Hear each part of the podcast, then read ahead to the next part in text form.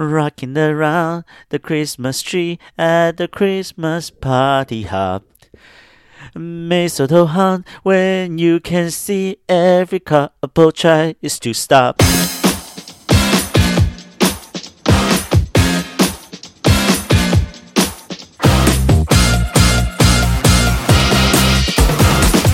欢迎收听纽约怀特大叔日志。大家好，我是怀特大叔。 纽约怀特大叔日志是单身生活在纽约的一位中年男子啰嗦碎念型的个人 podcast 频道，分享我在纽约生活大小事，还有个人带有独断与偏见的小想法。喜欢的话，请五星好评加订阅分享，并且追踪我的 Instagram，连接就在底下哦。Hello，欢迎大家回到我的节目。今天呢，是我 podcast 第二季的第四集。那今天上架的时候呢，刚好是二零二三的圣诞节。那在这个地方就祝大家圣诞快乐喽！今年台湾好像就是最近有很多个寒流来，然后气温一直都在十一二度徘徊。这样，我看到很多人的那个 Facebook、Instagram 上面都一直不断讲说台湾有多冷，有多冷这样子啊，这样子也不错啦，这样子感觉是还蛮有圣诞气息的。否则的话，你就是呃，像前一阵子好像气温回到三十度的话，这样子的话，那那个。圣诞老公公可能衣服都穿不住吧，可能底下就是你知道大流汗、大暴汗这样子，到底要怎么去送礼呢？那呃，其实每年呢，到了年底就是圣诞节跨年的这个时候呢，大叔呢总是会有很多人来问大叔这个问题，就是没有住在纽约的一些亲朋好友们，或者是不认识的人、认识的人这样子。反正呃，大家讲到圣诞节的时候呢，然后然后听到说大叔现在是在美国工作生活。就会就会很多人问一个问题，就是说你们圣诞节从什么时候开始放？这个问句呢，其实呃，它因为它的问句是什么时候嘛？那什么时候就代表说呢？就是说哦，圣诞节这个时候可能是比如说平安夜或什么时候开始放，就一路放到新年这样子。呃，会有一段就是你知道，跟台湾的春节一样，是有一段假期的这样。我想这个可能是。大家会把台湾就是过那个农历年的那一个想法，然后直接带入到美国这个地方来吧。因为毕竟圣诞节的确，圣诞节新年这个时候的确就是大家都会在放假这样子，然后也是真的是很重要的假期的时间这样，所以大家可能理所当然会觉得就是说，哦，在这个时候可能比如说这边的政府机关好好什么通通都关门，大家也都不会上班啊，就跟那个台湾过新年一样，就是除夕就开始放，一直放到初五，然后初六才开工，然后放个六天这样子嘛，所以。就就会问说，那你们什么时候开始放？但是呢，在今天的 podcast 里面，大叔就要。纠正一下大家的这个观念，就是说呢，美国呢其实就是一个放假非常非常少的地方，根本就没有所谓什么什么时候开始放这件事情。就是呢，在美国这个地方呢，就是圣诞节一天，好不好？然后跨年的元旦那一天，一月一号放一天，就除了这两天之外，其他的呢，全部通通都是上班日，根本就没有什么所谓的什么什么时候开始放这件事情。因为呢，如果想要放的话呢，就是请你自己的年假，如果没有年。假的话，你这个时候就是得要乖乖的上班。的确，在这个时候，很多人会在休假，很多人就是会把一年的年假都放在这个时候休。可能之前就是不太有休假，然后等到这个时候就一次把它请掉。然后所以说十二月的最后就是这个时候，大家就呃，可能很多人通通都不在办公室这样子。所以说，可能因为这样子的观念呢，大家就会觉得说，美国的最后一个礼拜或者什么之类，的，就是就是大家通通都休假。但是其实根本就没有这种事，美国就是一个假非常。少的地方，大叔本人呢，就是你如果说哈问我来美国呢，到底是做这个决定有没有后悔啊？觉得是好或不好啊？其他地方呢，我都觉得可能有好有坏或什么之类的这样，但是就这一点。我真的是非常非常的后悔，就是 因为我知道呢，就是欧洲呢，基本上大部分的国家，好像十二月的最后，基本上一定会休一个礼拜，休到两个礼拜、三个礼拜，大有人在。听说还有一些什么东正教的国家，他们一路休休休休休休到什么一月十号，因为他们是什么有一个东正教的历法什么之类的，所以说他们会休一个非常长的假。然后听说就是长到可能有到三个礼拜，甚至一个月这种假期，反正。就会觉得欧洲整个就是休假休成一片，根本就没有人在上班。但是美国其实是一个假非常少的地方，我们每年的国定假日就是这边叫做那个 Federal Holiday，就联邦假日，总共可能也就六天这样子吧。然后每个都是只休一天哦，没有那种什么清明年假、二二八年假、什么年假这种，没有，通通都是只有一天。那呃，只有一天的话，就是你顶多就是三连休嘛，大概就是这样子而已。所以说，你每年可能就是只有大概你知道六个礼拜的周末有一个长周末这样子。我觉得就是因为美国的假很少，所以他们的那个呃，就是这一些国定假日的纪念日啊，很多其实它都没有在特定的一天呢，比如说。像国庆是什么七月四号、十二月二十五号、一月一号，这个是有特定在几号嘛？但他们有很多的假期都是说什么哦，九月的第一个礼拜一，或是哦什么最后一个礼拜五或什么之类的。我觉得他们就是会把那种就是国定假日定在这种地方，就是他一定要跟那个呃。就是周末连在一起，然后三连休，要不然的话，就是假已经够少，然后他们每次比如说落在一个礼拜三或者礼拜二什么之类的，这样他们就没有办法连休这样子，所以我觉得可能是因为这个原因吧。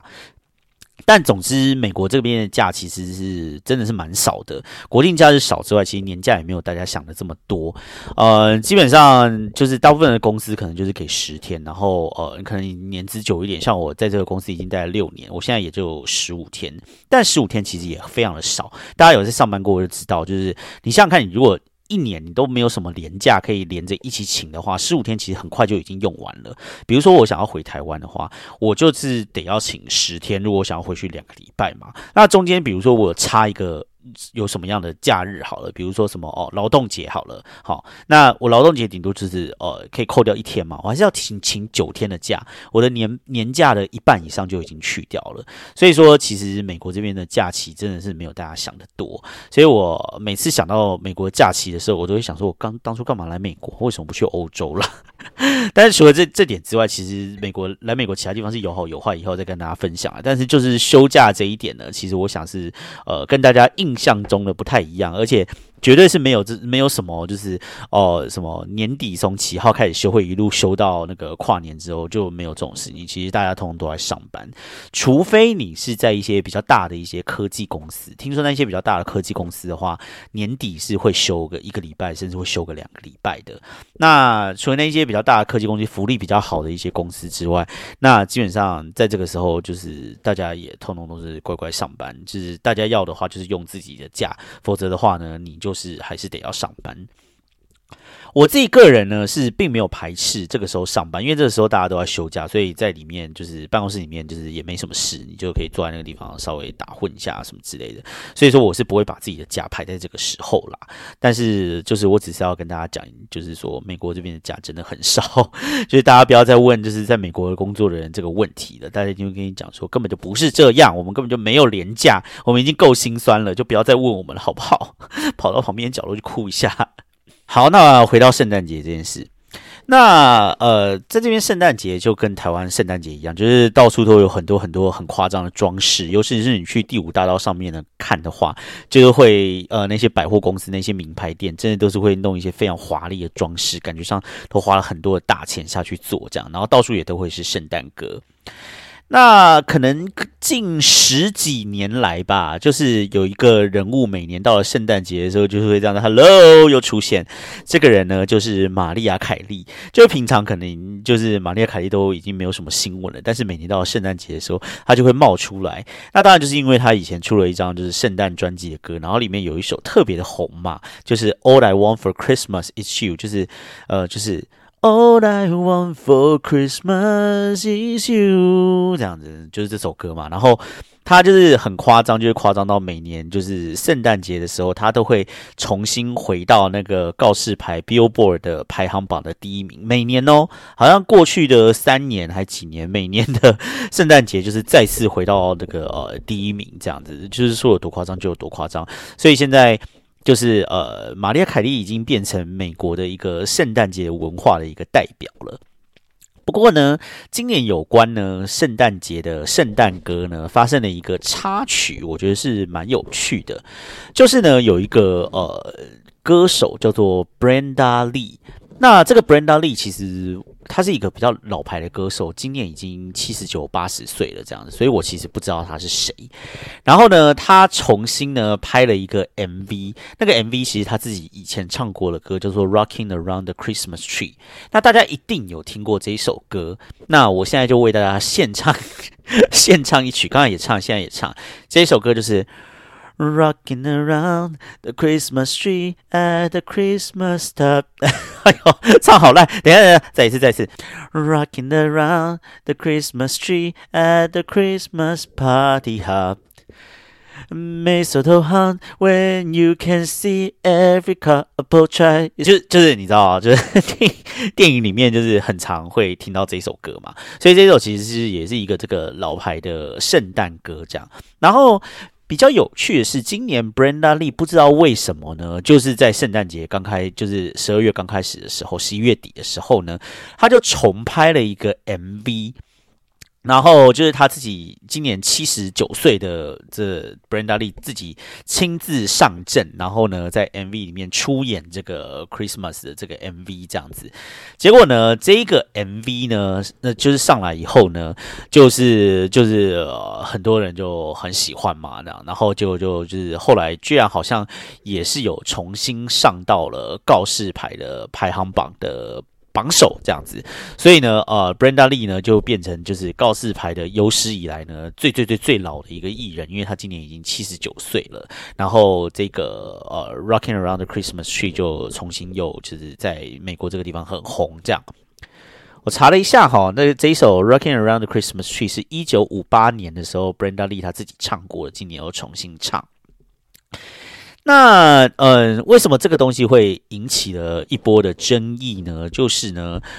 有有一派啦，这个这个不代表我本人立场哦，哈，这个就是有一派。那呃，在讲以下这个这个就是这个评论之前呢，呃，要回到我之前有讲过一件事情，就是在美国呢，任何问题都是种族问题，所以说呢，呃，今天发生的这一个争这这一个争议呢，也是种族问题。那是什么呢？就是说。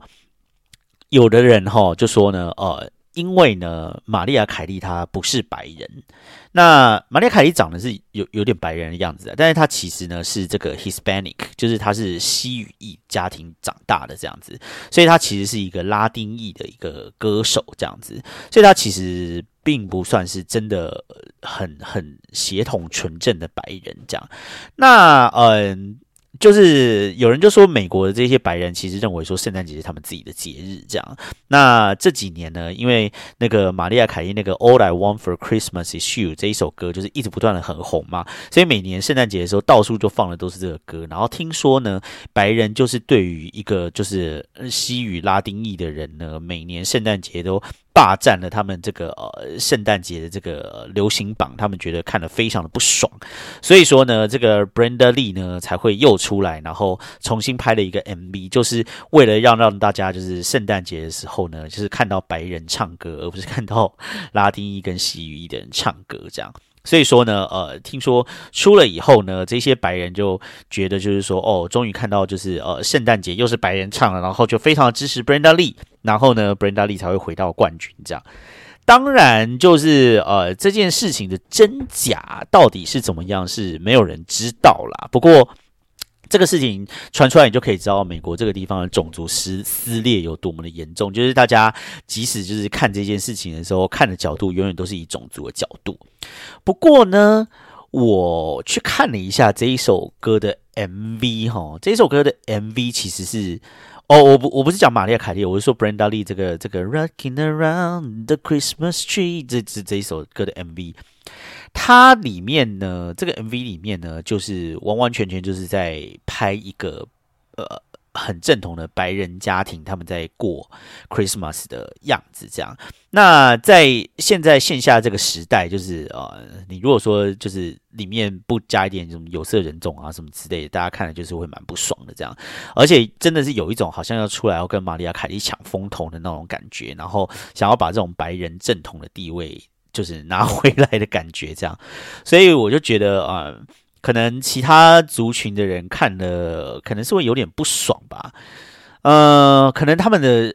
讲的可能也是有点道理啦。我觉得可能，而且他们的那些批评可能是有一点其来有自吧。但是因为因为因为大叔我本身是亚洲人嘛，然后我对于就是这个呃就是 Christmas 这个东西其实是蛮蛮没有什么感觉的，所以就是反正他们一些信基督教、天主教什么什么教那些，就是大家吵来吵去，那就吵吧。反正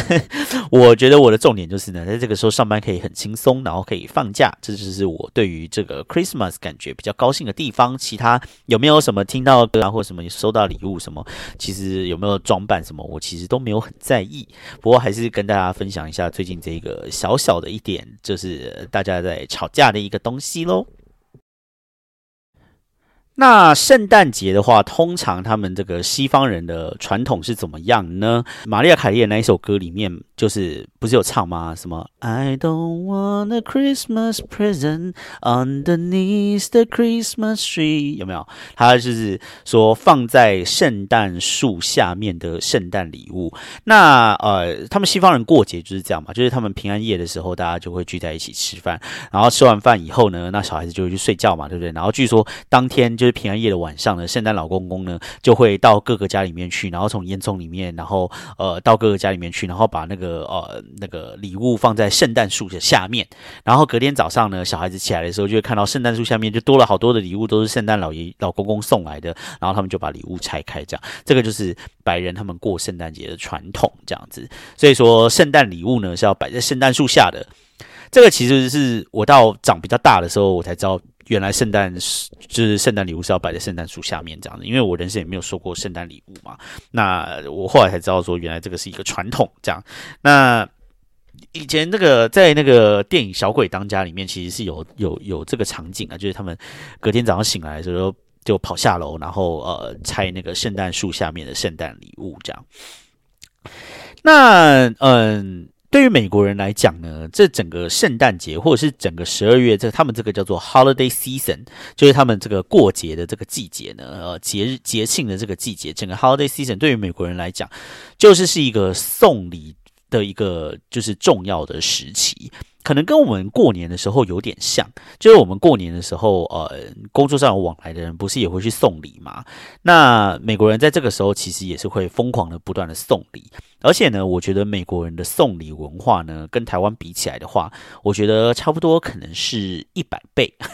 我跟你讲，没有夸张哦，我这一百倍，我真的真的觉得没有夸张，我的体感就是一百倍，真的，因为他们这个地方送礼哈，就是跟台湾的送礼是，我觉得有程度上很大的。一个差别怎么说呢？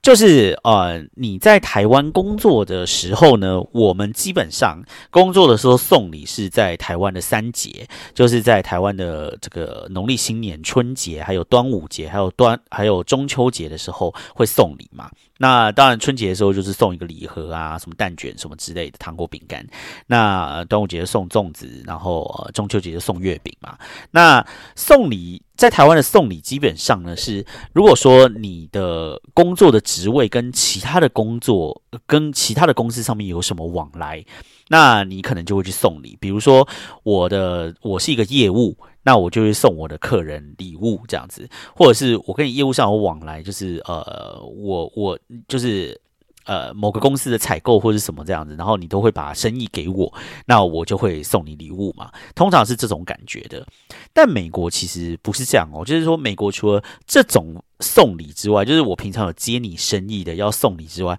大家在办公室里面呢，其实是会送礼送成一片。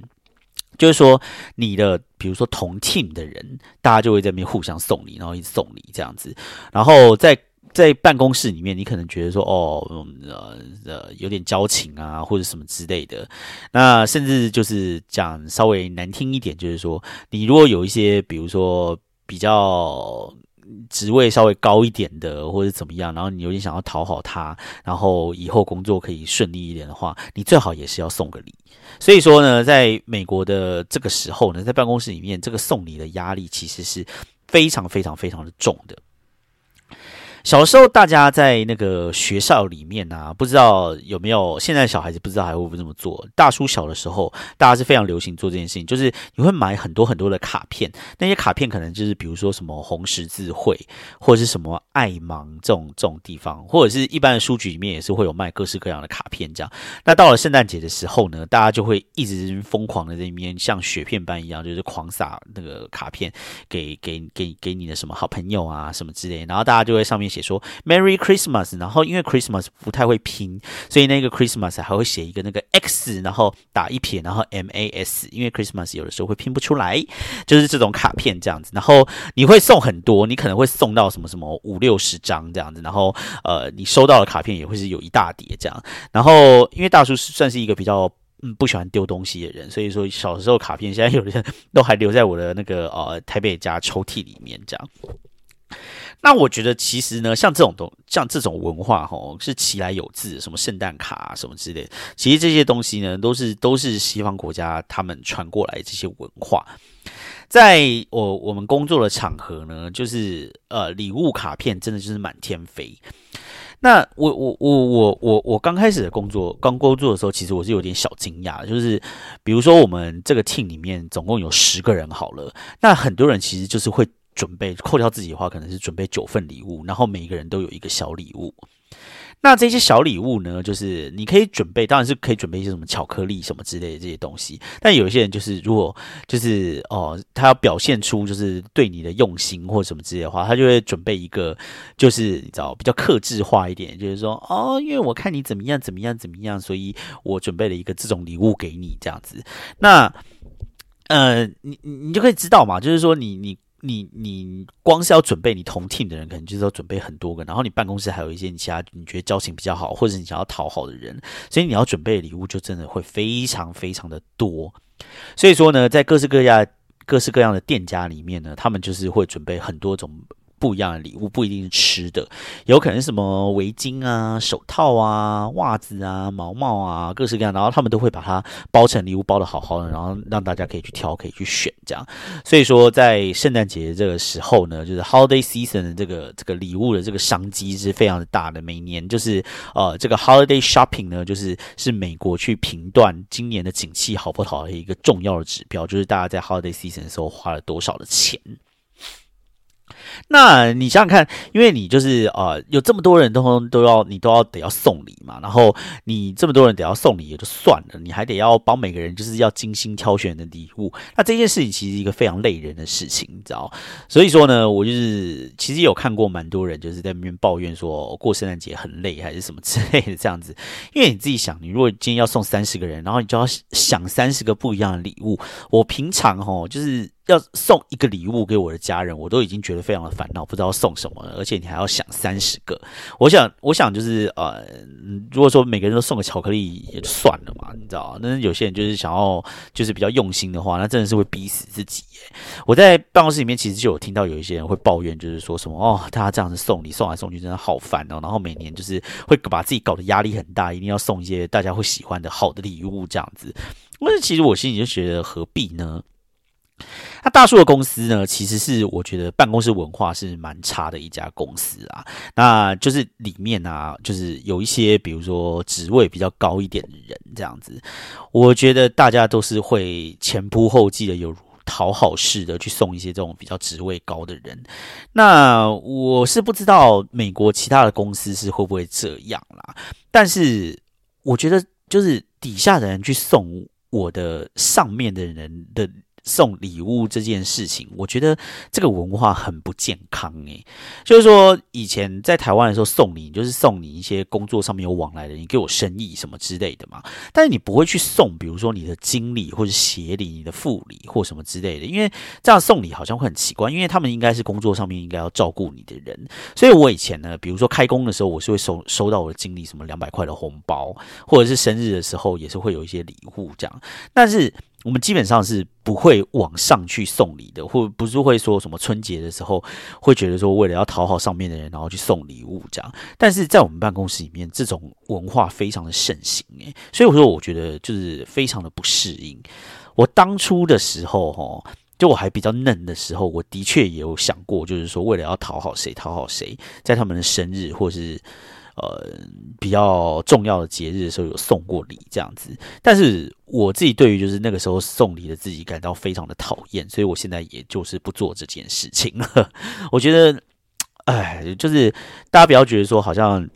美国人就是呃。组织很扁平，或者是什么，大家什么不来不来这套拍马屁什么之类。其实美国人就是拍马屁，或是做这种就做这种表面功夫、面子上面的东西啊，或者想要讨好别人的东西，其实非常的多诶，绝对是比我们亚洲，我觉得是有过之而无不及的文化。我觉得基本上这些文化都是蛮 toxic，就是是蛮不健康，是蛮有毒的文化这样子。那在我们公司里面又特别的严重。那我自己本人呢，现在已经是完全不参与这样子的活动了。就是说，我在办公室里面平常就是也不太跟别人讲话。然后以前呢，我是的确是有收过一些礼物这样。那但是呢，因为我后来我就觉得非常厌倦这个文化，所以说呢，我就做了什么事情呢？我就是做了，就是什么都不做，就是说，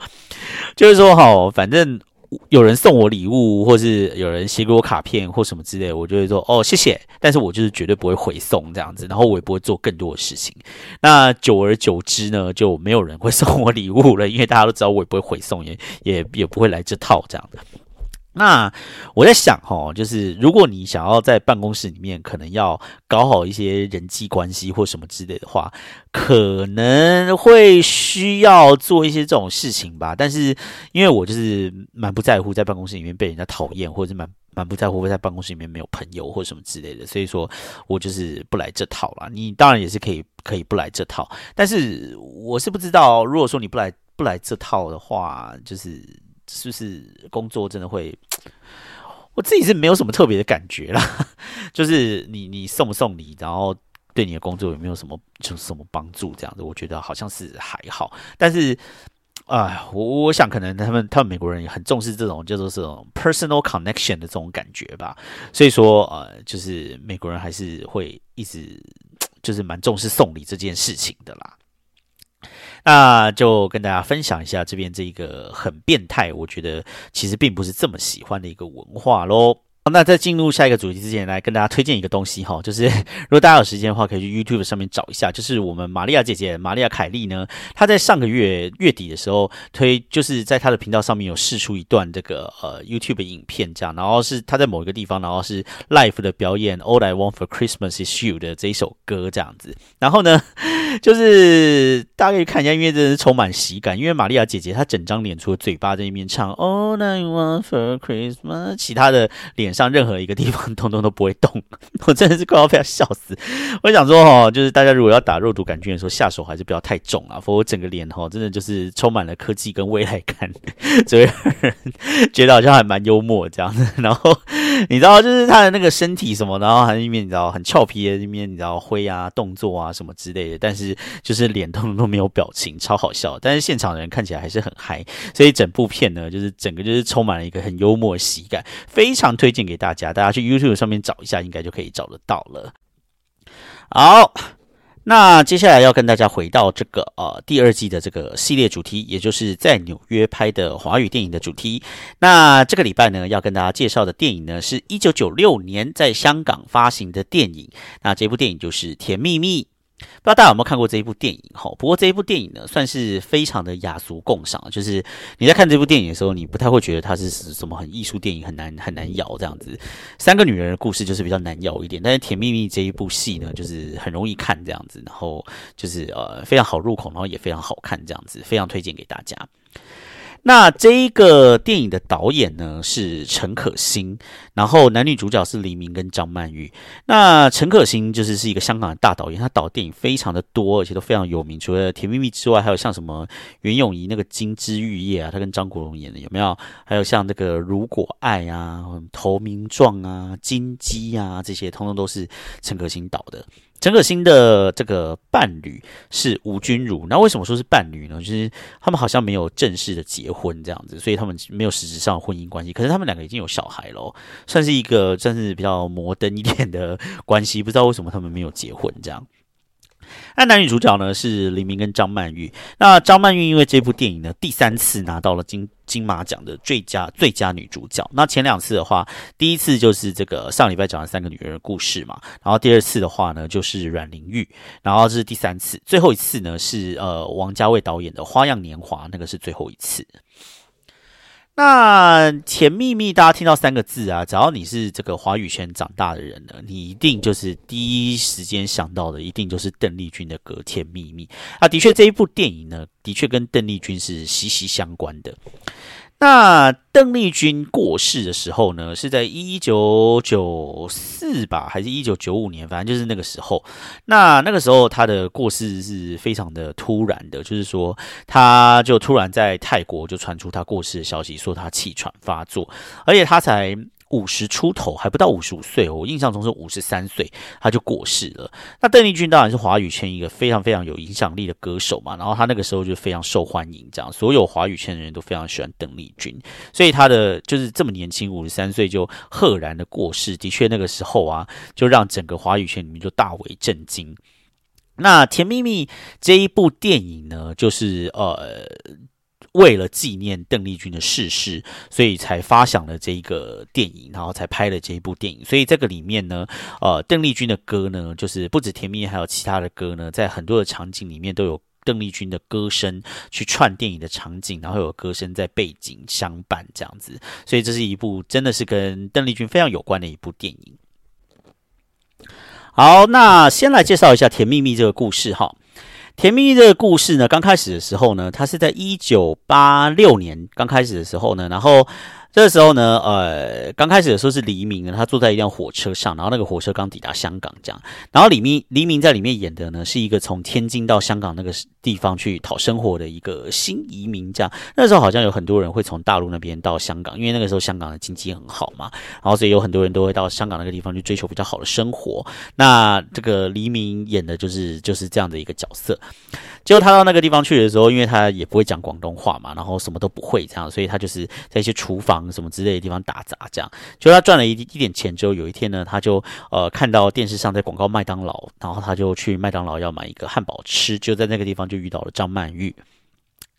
然后张曼玉呢，就是啊，那个时候呢，就是就是跟他讲，然后李明就听不太懂广东话，就张曼玉就翻了一个白眼，就是就觉得说黎明好像很土啊，然后什么都不会啊，什么之类，然后他就帮他点啊，帮他什么这样，然后结果呢，后来呢，呃，就是因为这个事情，两个人呢就认识，然后结果就呃开始就就交朋友，然后反正张曼玉就一直跟黎明讲说，你就要去银行开户啊，就要去存钱，就要买股票啊，然后这样才会赚钱，然后还要学英文啊，然后还要怎么样怎么样。然后就跟他教了很教了他很多很多很多的事情啊，就是说哦，我跟你讲哦，我们香港人就是要怎样怎样怎样。张曼玉就是一副我是一个这个你知道老司机带路这样子，来这个香港这个地方，让我老司机带你发达这样。就后来呢，呃，有一次过年的时候呢，那个张曼玉就说：“我就跟你讲，这过年的时候大家都听这个邓丽君，所以我们去批一批邓丽君的这个唱片来这边卖，我们绝对可以大卖。”这样，结果呢，他们两个人呢，就是在这个过年的前一天呢，就是在那个摊位上面叫卖了一整天呢，结果根本就没有卖出去，就大赔了一笔。然后结果呢，张曼玉就很就是整个人就是很落魄这样子，然后就是整个人有点失魂这样。然后李明就说：“没有关系啊，就是说。”哦，邓丽君很好听，我们再去找其他地方赚钱就可以了。然后张曼玉就说：“啊，我前几年过年的时候在广州卖这个那个邓丽君的唱片都大卖，然后结果呢，那个李明就说：嗯，广州。他说：所以你不是香港人？结果原来呢，张曼玉她根本也不是香港人，她就是也是从大陆过来这边讨生活的，这样，她其实是一个广州人。”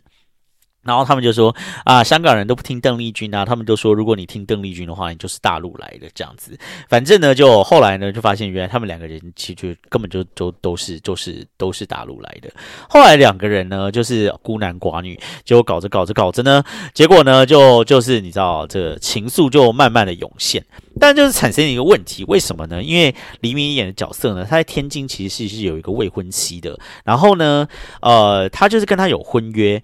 但是黎明这个人呢，好像是傻傻的这样，他就说：“哦，我跟张曼玉就是朋友，就是朋友这样子。”但是其实呢，两个人在不知不觉中就是已经就是有产生了情愫，而且后来两个人就是你知道上床就上床了。黎明就是还一直说：“哦，我们只是朋友这样。”不知道为什么感觉有点渣男行径这样。然后呢？嗯，反正两个人就是呃，就是就是后来就变成会上床的朋友这样。后来呢，呃，在一九八七年的时候，香港发生了一个股灾，就是股票呢就是狂泻，这样跌了非常的多点。我后来去查了一下，就是历史上是真的有这个事件的。然后就在这个股灾之中，张曼玉就损失惨重，几乎把他的钱全部都赔光了。这样，就后来因为他赔光了嘛，所以他不得已，他就是去只好做一些这个呃，就是身体的这个工作，所以他就去帮人家做按摩这样。但是说老实话哈，我是不知道那个里面。讲的按摩是哪种按摩？但是我看电影里面演的，好像真的就只是有帮人按摩，也其实并没有做一些什么黑的还是什么之类的。但可能就是因为那毕竟是三十年前嘛，所以说三十年前可能那个时候大家对于按摩这个职业可能还还是有一些比较不好的想象吧。但是说老实话，其实按摩也没什么。可是那个时候就是好像如果你是做按摩的，大家就是比较。嗯，不喜欢让人家知道你是做按摩，会觉得这个这个这个职业比较羞耻。这样，总之呢，为了讨生活嘛，因为他股票全部都赔光了，所以他就按摩，就按一按呢，他就按到了这个黑社会的老大。那这个黑社会老大呢，是曾志伟演的这样子。后来呢，就是啊，黑社会老大按着按着按着呢，就是呃，就跟他也是产生了感情。然后张曼玉呢，也觉得说，他自己跟黎明这段感情就不可以继续下去，因为黎明终究是一个有未婚妻的人，他们是要结婚的。所以呢，他最后呢，就跟那个黑社会老大，就是曾志伟两个人就在一起了。然后他们两个呢，还联手出席了黎明跟他老婆的这个婚礼。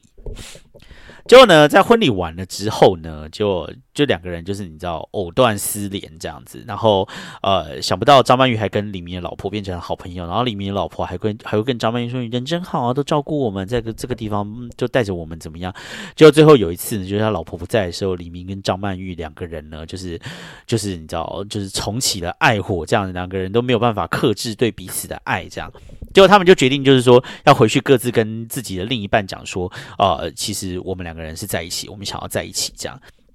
结果呢？呃，张曼玉要跑去跟那个豹哥，就是那个曾志伟演那个黑社会老大讲的时候呢，那个黑社会老老大呢，就刚好在被警察追杀，所以呢，他就要偷渡去台湾。结果他们就在那个码头上面的时候呢，张曼玉就跟黎明讲说：“呃，我去需求来，我跟他讲一下之后，我就回来这样子。”结果他去的时候呢，他就看到了曾志伟，然后曾志伟就说：“你真傻，就说你就不要跟着我来啊，你为什么要跟着我来啊？这样，然后就说什么我我的命不值钱呐，就说你保护好自己。”然后找个另外一个男人嫁啦什么之类，结果张曼玉那个时候就呃突然起了一个就是可能是感恩或者是可能是怜悯一个很复杂的情绪，所以他那个时候呢就是抱着曾志伟，然后结果黎明就在码头上面一直等着张曼玉，可是张曼玉终究就没有回来。所以张曼玉呢就跟着这个曾志伟就偷渡了这样子，然后呢黎明就回去呢就跟他老婆说他其实爱已经有爱了别人了这样，然后就他老婆就是很难过呢崩溃，但是两个人就分手了。结果后来呢，分手之后呢，呃，就是黎明呢，就是因为有一些管道呢，所以就跑到了纽约这个地方来。然后在纽约这个地方来工作的时候呢，就是他们也就是常常就听着邓丽君的歌啊，然后他还是一样就是做着就是在餐厅里面的一些工作这样子。然后就另一方面呢，就是呃，张曼玉呢跟曾志伟两个人呢，他们是先偷渡到了台湾，然后再偷渡到其他地方，然后跑来跑去，逃来逃去这样。然后结果辗转呢，诶，他们居然。也就逃到了纽约这个地方来。就好不容易在纽约这个地方呢，他们讲说终于可以落脚了这样子，然后曾志伟就说我们就买个房子，然后在这个地方好好生活吧。结果想不到呢，就是呃有一天呢，他们就在路上走，然后呃那个张曼玉去洗衣店洗衣服的时候，曾志伟就被一群这个黑人的小孩缠上，然后要抢他身上的钱跟金表，然后就曾志伟就跟他们起了冲突。结果想不到曾志伟就在这个时候就被那一些黑人就枪杀在路上这样子。结果就是张曼玉跟曾志伟就是好不容易跑到美国这个地方，呃，纽约这个地方来，然后要求一个好的生活，想不到曾志伟就这样子。过世了。就过世之后呢，因为他们是偷渡来的，没有身份，所以说呢，张曼玉呢就呃，就是他去认尸的时候，他们就发现。张曼玉没有身份，就要把他遣返出境。这样，就他坐在那个车子上面，正要把他遣返出境的时候，他从车窗外面居然就看到了黎明骑着脚踏车过去。结果他呢，就从这个车子上面呢，就开着车门就逃下来，跑下来，然后就跑好快，跑好快，就需要去追那个黎明，就一直追他，一直追他，但是后来就是没有追上。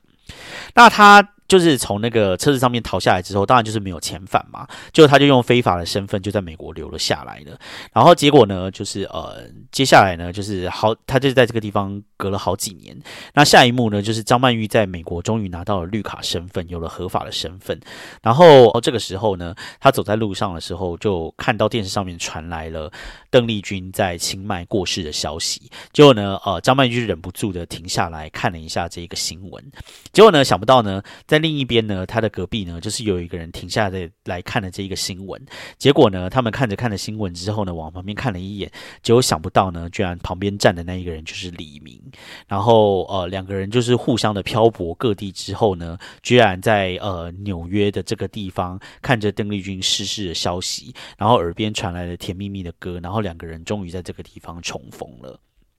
这个就是甜蜜蜜的故事，这样子就是一个呃时代摆荡下面的一个呃不知道算是不伦还是是算是真爱的一个爱情，但是呃算是一个非常非常呃放浪不羁，我好爱用放浪不羁这个词，又放浪不羁，但是又是一个呃两个人就是呃漂泊，但是又终于重逢了一个爱情故事，这样子。那整体来说，这一个电影呢是非常的好看，非常的流畅。中间你在看的时候也不会有想要尿尿的尿点，还是什么之类的这样子。但是我对这一个电影呢，其实有一个蛮大的一个批评哈，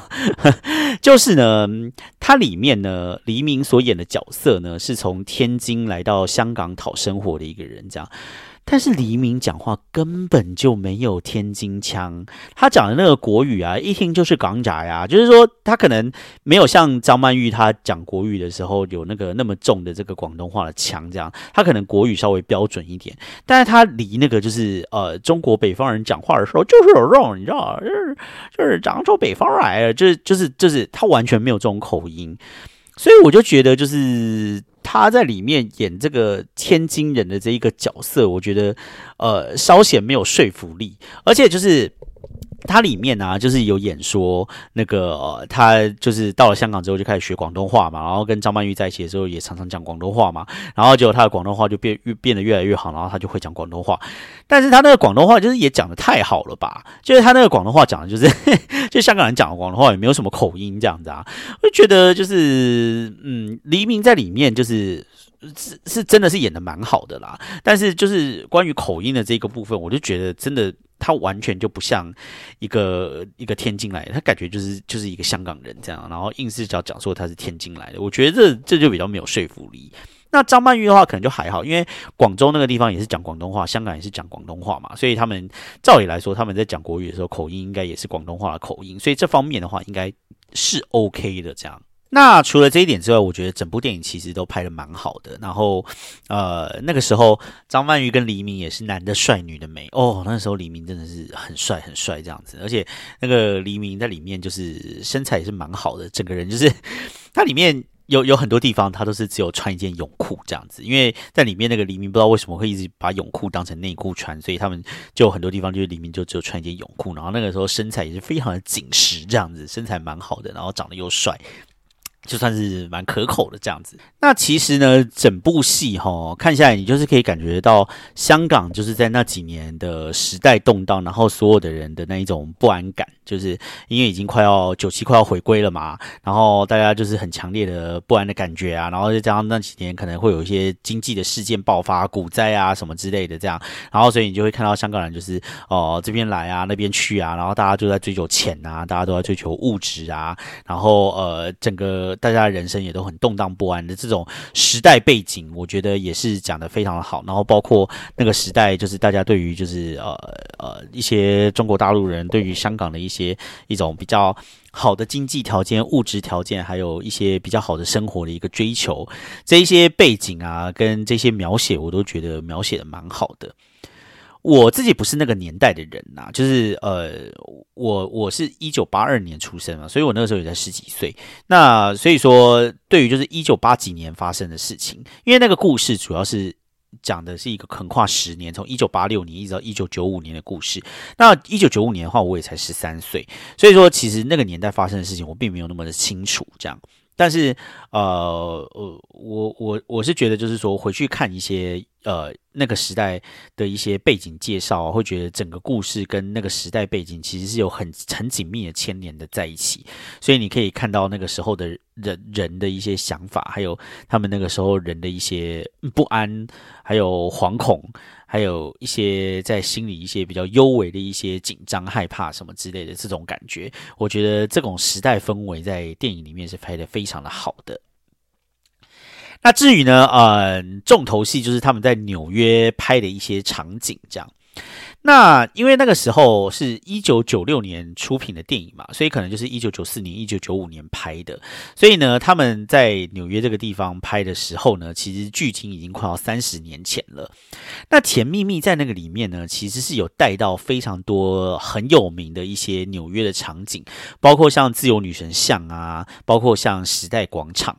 因为那个时候，吼张曼玉就是在那个曾志伟死掉之后，他就非法拘留在这边嘛。然后他非法拘留在这边的时候呢，他的工作呢，其实是一个带这些就是华人来纽约玩的一个这个呃 tour guide 的一个导游这样。然后所以你就会看到，就是他拿着那个导游的旗子呢，然后正带着大家呢，要到这个呃自由女神的那个岛上面去。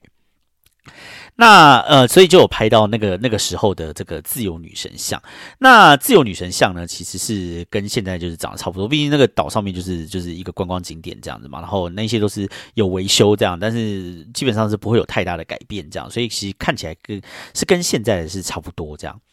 再次强调哈，如果你要去自由女神像的话，请三思，你会排队就是排很久的。呃，详情请听，请听我的纽约十大必曲的，不知道第几个有讲到自由女神像，大家回去听一下。那另外呢，就是在那个里面呢，就有拍拍到当年的 China Town，然后有拍到当年的时代广场。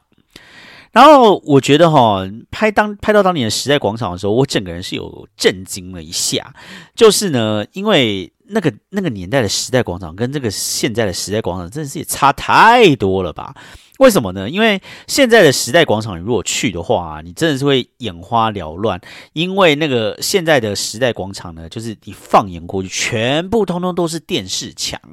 就是你三百六十度这样看，你到处都是电视墙，然后上面会不断的一直播各种各式各样不一样的广告，你整个人看起来就是会很花很花这样子。然后呢，所有的那个呃墙上面通通都在动，然后都在闪这样子。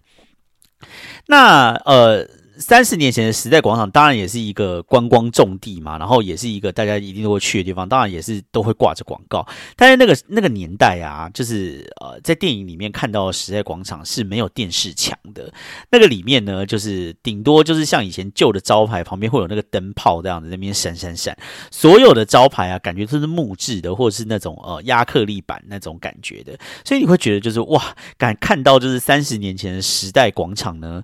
嗯，我想在三十年前，如果到时代广场的时候，应该还是会觉得很震惊吧。想说这个地方居然这么的，就是你知道灰巴狸鸟这样子，就是眼花缭乱。但是以现在三十年后的角度再回去看那个时候的时代广场，就会觉得那个时候的时代广场真的好朴实哦，非常的朴素。因为那个时候广告通通都不会动，然后也通通都不会是电视，然后也都不会有一些什么色彩的变化还是什么之类的。基本上呢，就是那些广告都是一些很像在高速公路路。边看到一些广告，都是拉大帆布啊，或者是这种大的那个木头招牌的那个感觉，这样子跟现在时代广场感觉是差非常的多。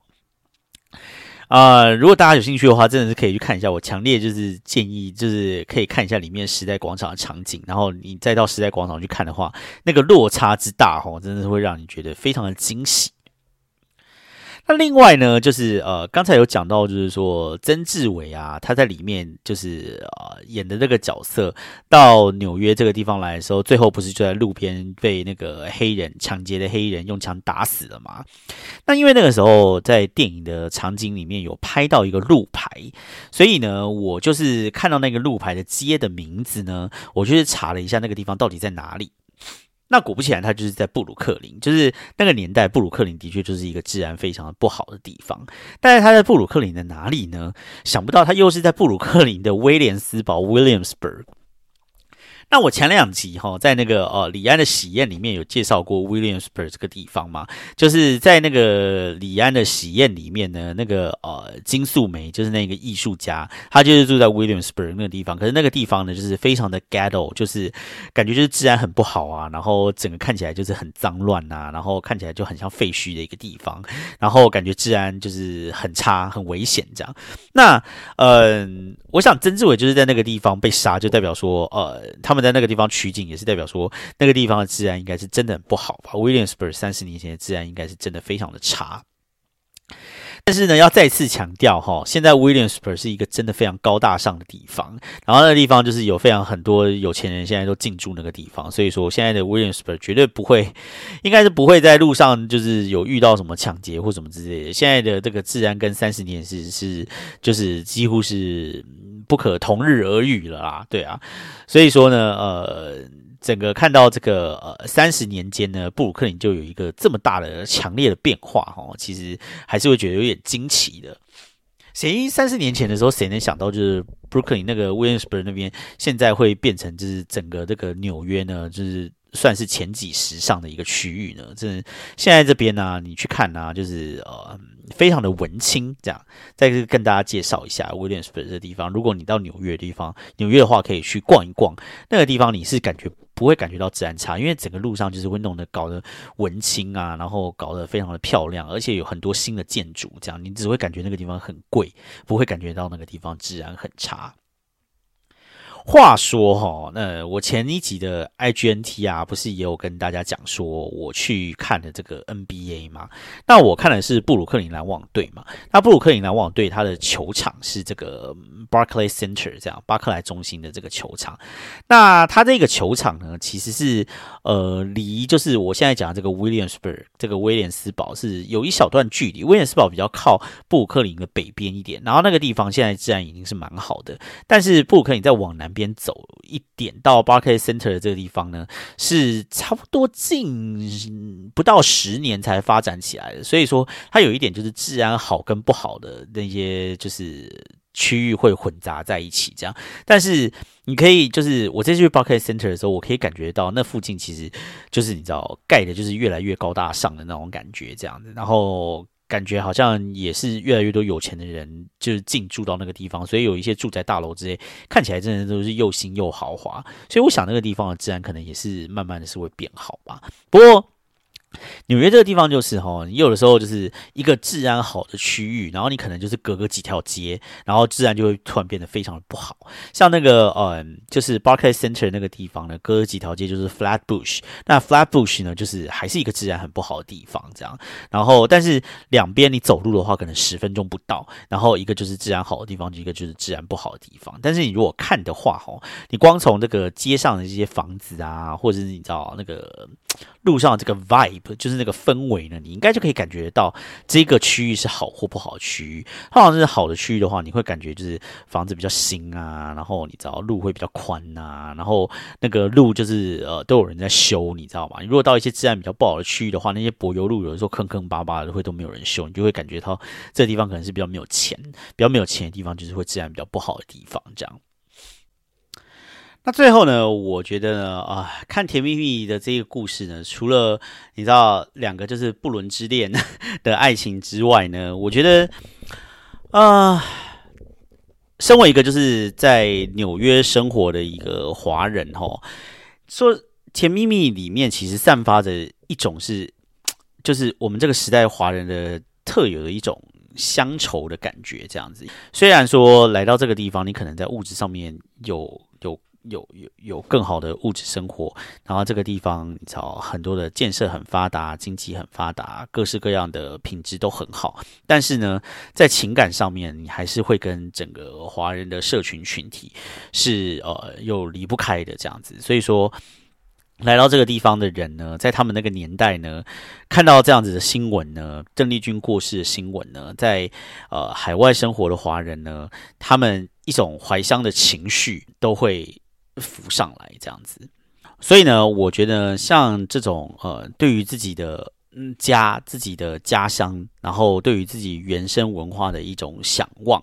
对于自己原本的文化的一种牵绊，我觉得才是《甜蜜蜜》里面最想要表达的东西。而且我也觉得他表达的非常的好，然后再用邓丽君的歌声串起来，然后把整部电影讲得非常的完整，然后也把在海外生活的我们的一些呃对于自己一种思乡的情绪跟一些乡愁，我觉得真的表现得非常的好。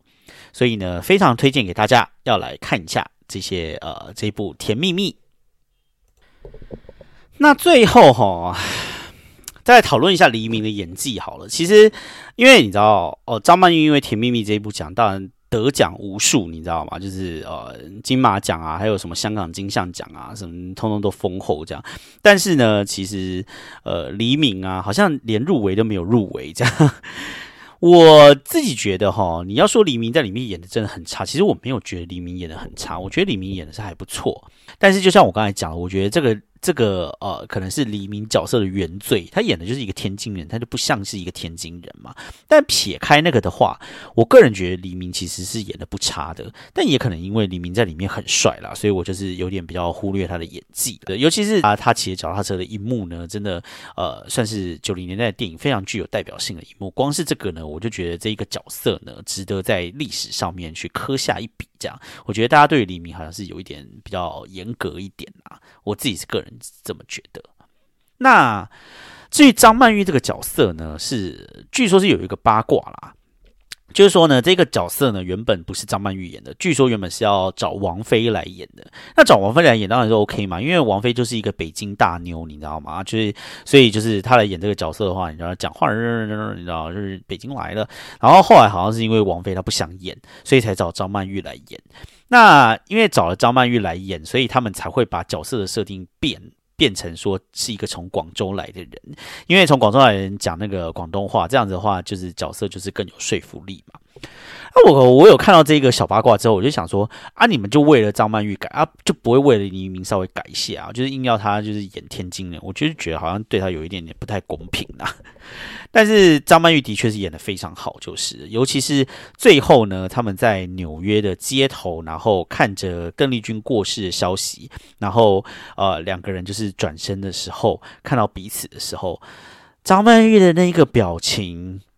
百感交集，喜怒哀乐，酸甜苦辣，全部都融合在他的脸上。我跟你讲，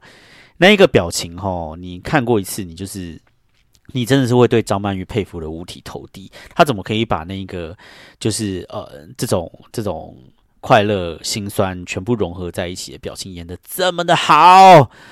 啊？所以呢，就是真的是非常的推荐。